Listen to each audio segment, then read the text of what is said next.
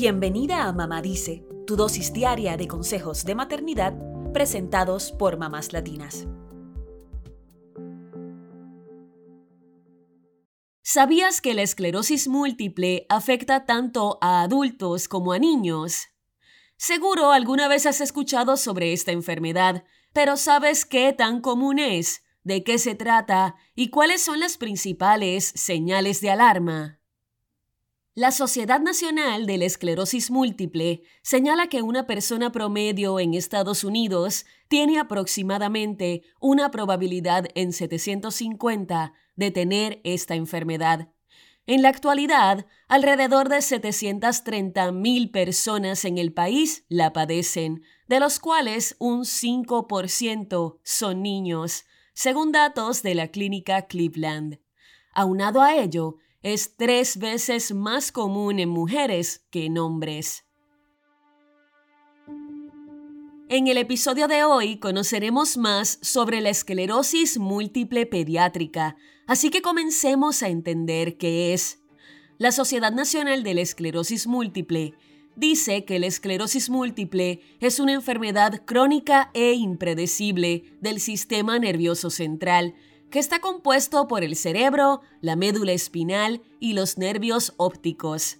Se cree que es una enfermedad relacionada al sistema inmunitario, donde el cuerpo ataca por error células y tejidos normales del sistema nervioso.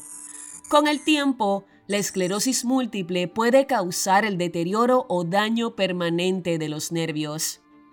Hay diferentes tipos de esclerosis múltiple, pero según la clínica Cleveland, aproximadamente el 98% de los infantes y adolescentes tienen el tipo que se denomina de recaídas y remisiones. Esto significa que los síntomas van y vienen.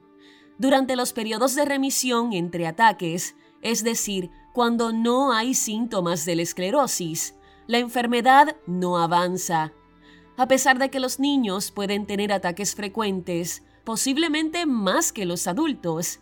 Los estudios han demostrado que ellos también parecen tener una buena recuperación, que con frecuencia es más rápida que la de los adultos. Es importante que sepas que la esclerosis múltiple no es mortal ni contagiosa. Tampoco es causada por algo que hayan hecho o no los padres es una afección impredecible, por lo que tampoco se puede hacer algo para prevenirla. En la mayoría de los casos, los niños que la padecen pueden seguir yendo a clases y ni siquiera deben recurrir al uso de sillas de ruedas, por citar un ejemplo. Entonces, ¿qué causa la esclerosis múltiple en niños y adolescentes?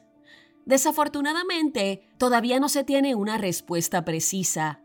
Se cree que la causa es parecida a la de la esclerosis múltiple que comienzan a padecer los adultos.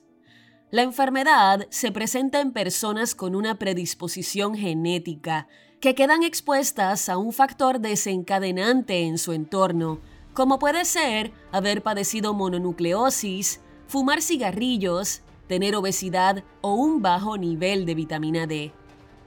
Es clave destacar que ninguno de estos factores causan por sí solos la esclerosis múltiple, pero cada uno de ellos aumentaría la probabilidad de que ciertas personas con determinada constitución genética tengan la enfermedad.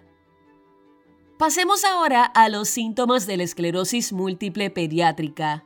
Estos pueden variar de una persona a otra y pueden ser similares a los de los adultos se pueden producir alteraciones neurológicas, sensoriales, visuales y motoras.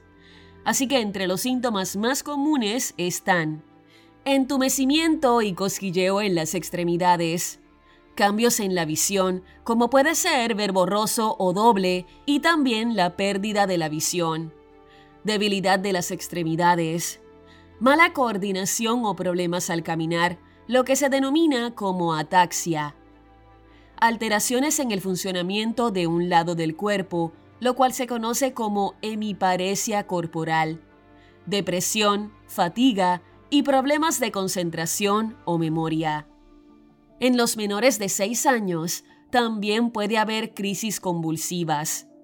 La mayoría de las personas solo tiene algunos de estos síntomas durante el curso de la enfermedad e inclusive los pueden controlar de manera bastante eficiente.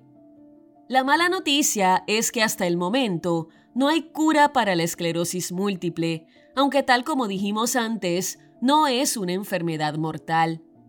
Desde la Sociedad Nacional de la Esclerosis Múltiple hacen hincapié en que casi todas las personas con la enfermedad tienen una expectativa de vida prácticamente normal y fallecen por causas naturales. Existen varios medicamentos que han recibido la aprobación de la Administración de Alimentos y Medicamentos de Estados Unidos, conocida como FDA por sus siglas en inglés, por lo que siempre deberías consultar con un experto en esclerosis múltiple pediátrica para conseguir el tratamiento adecuado. Quizá te preguntes, si un niño es diagnosticado con esclerosis múltiple, ¿debemos como padres hablarle sobre la enfermedad aunque le causemos dolor? En este caso, los expertos explican que los niños y adolescentes saben cuando no se sienten bien y también perciben el estado anímico y mental de sus padres, por lo que no darles una explicación abierta y sincera podría ser contraproducente y hacer que recurran a su imaginación para llenar las lagunas. Esto, a su vez, aumentaría su miedo e inseguridad. Además, la comunicación abierta y sincera en una familia promueve la confianza y elimina la necesidad de secretos. Tu hijo necesita que se le incluya en las decisiones sobre su cuidado y en la formulación de su plan de tratamiento, pues cuando se sienten involucrados es más probable que lo cumplan. Una persona con esclerosis múltiple tendrá una relación continua con diversos médicos y deberá someterse a exámenes y evaluaciones frecuentes. Por lo tanto, la comunicación abierta y cómoda con estos profesionales, de acuerdo con la edad y nivel de comprensión del niño, promoverá una relación de confianza y ayudará a que estas experiencias no los asusten tanto. Si crees que alguien que conoces podría tener esta enfermedad, acudan ante un profesional médico que les realice los estudios pertinentes. Usualmente se realizan resonancias magnéticas y otros estudios para confirmar la presencia de lesiones y descartar otras enfermedades. Recuerda que es posible vivir con esta enfermedad, sobre todo si se tiene un diagnóstico y un tratamiento.